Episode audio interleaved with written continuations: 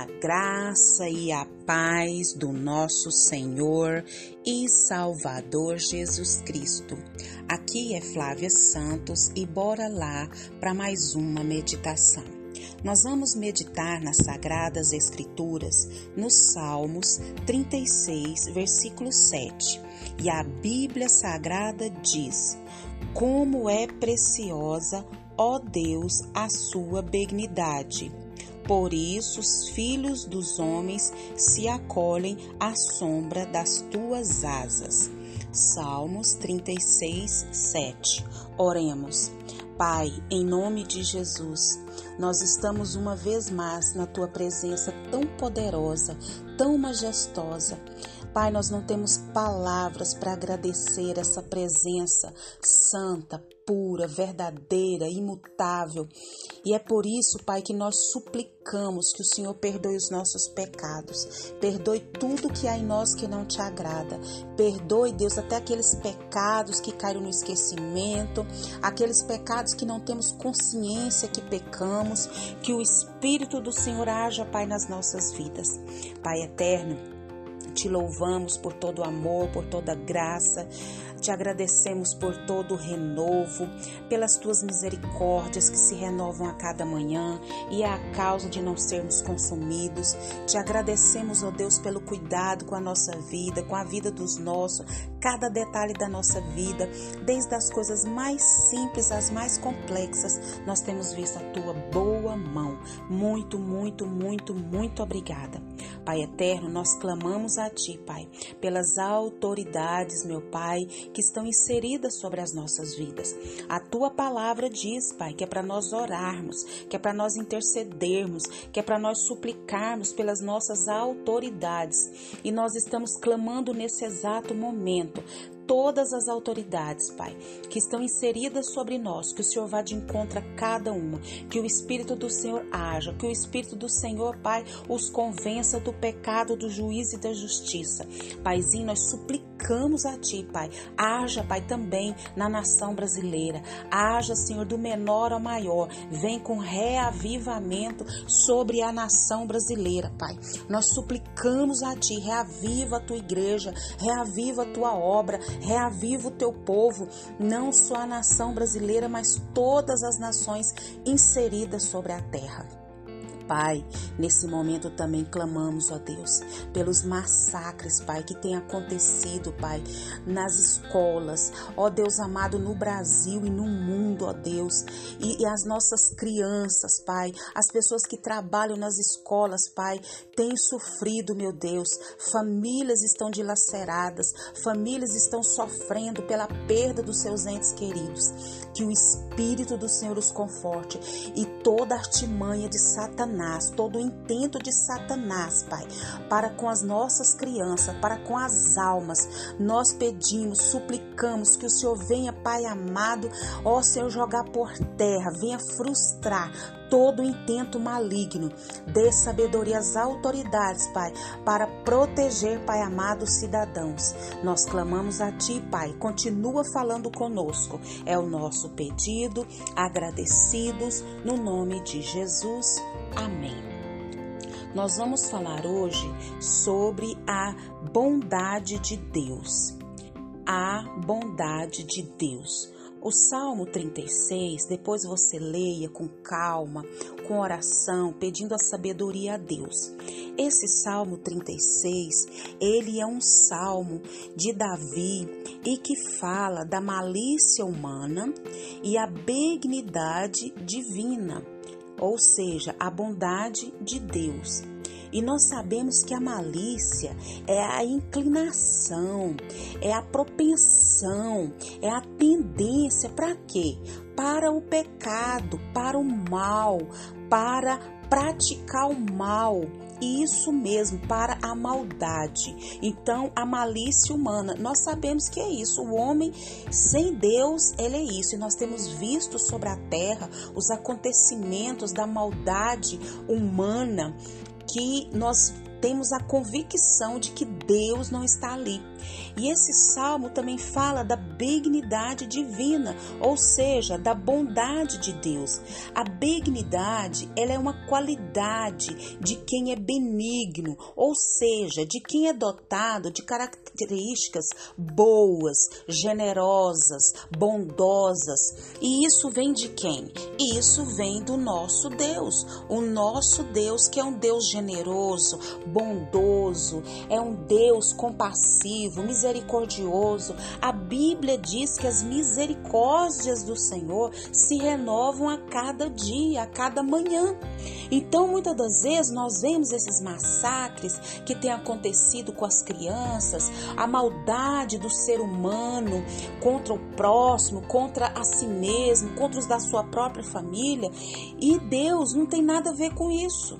Porque o homem, a maldade, a malícia, a inclinação, essa propensão, essa tendência a praticar o mal, a, a maldade é do homem. E o nosso Deus não. O Deus verdadeiro, Deus eterno, ele é um Deus benigno. Ele é dotado de características boas, benignas, generosas. É o nosso Deus.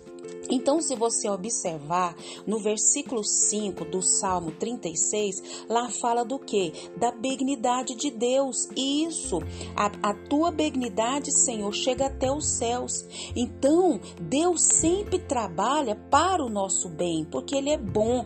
Nada de ruim pode vir de Deus, porque Ele é bom, porque Ele é santo.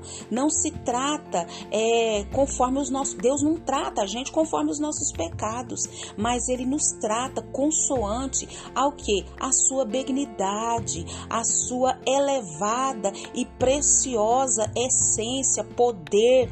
E nós podemos sempre correr para debaixo das suas asas e encontrar de Deus o que? O perdão, o descanso. Oh, glória a Deus, aleluia.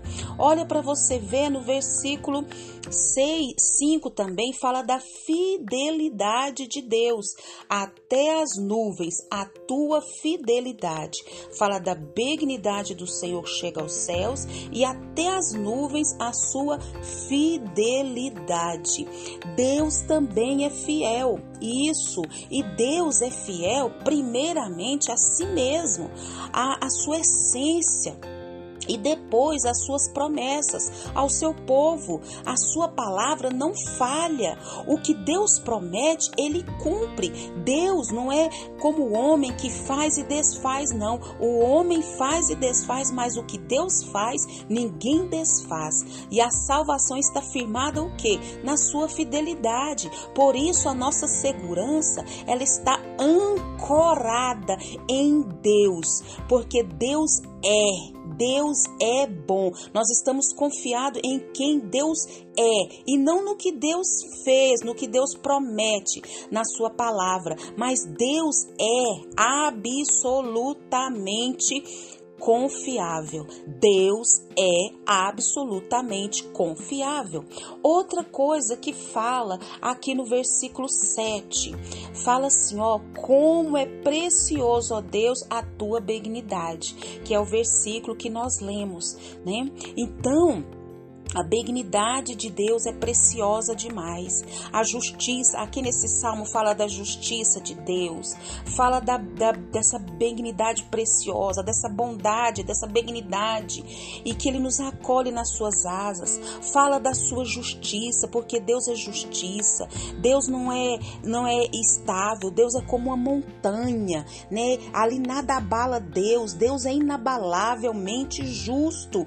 O ser de Deus é justo, pode vir o que vier, ele é esse Deus maravilhoso. E os juízos de Deus, né? quem pode alcançar as profundezas dos juízos divinos, já diz a palavra do Senhor.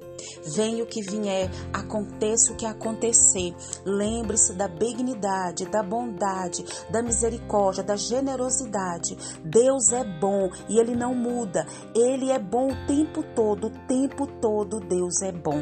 E que o Espírito Santo de Deus continue falando falando e trabalhando nos nossos corações. Pai, em nome de Jesus, nós pedimos ao Teu Espírito Santo que continue trabalhando no nosso coração porque, Pai, nós sabemos que nós somos falhos, nós somos pecadores.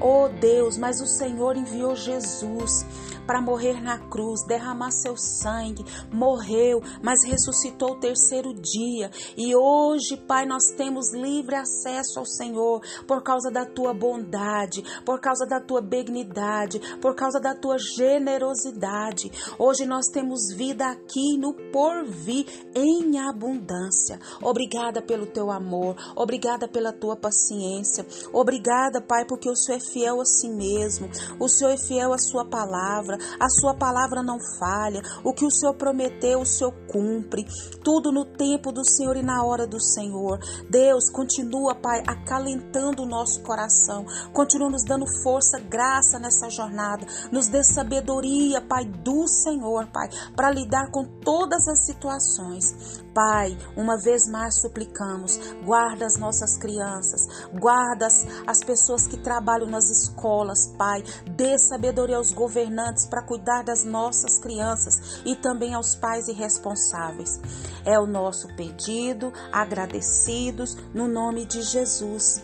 Leia a Bíblia, leia a Bíblia e faça oração se você quiser crescer. Pois quem não ore e a Bíblia não lê, diminuirá, perecerá e não resistirá. Um abraço e até a próxima, querendo bom Deus. Deus é viver e viver sobre as suas asas e fartar-se da abundância de sua casa. Amém.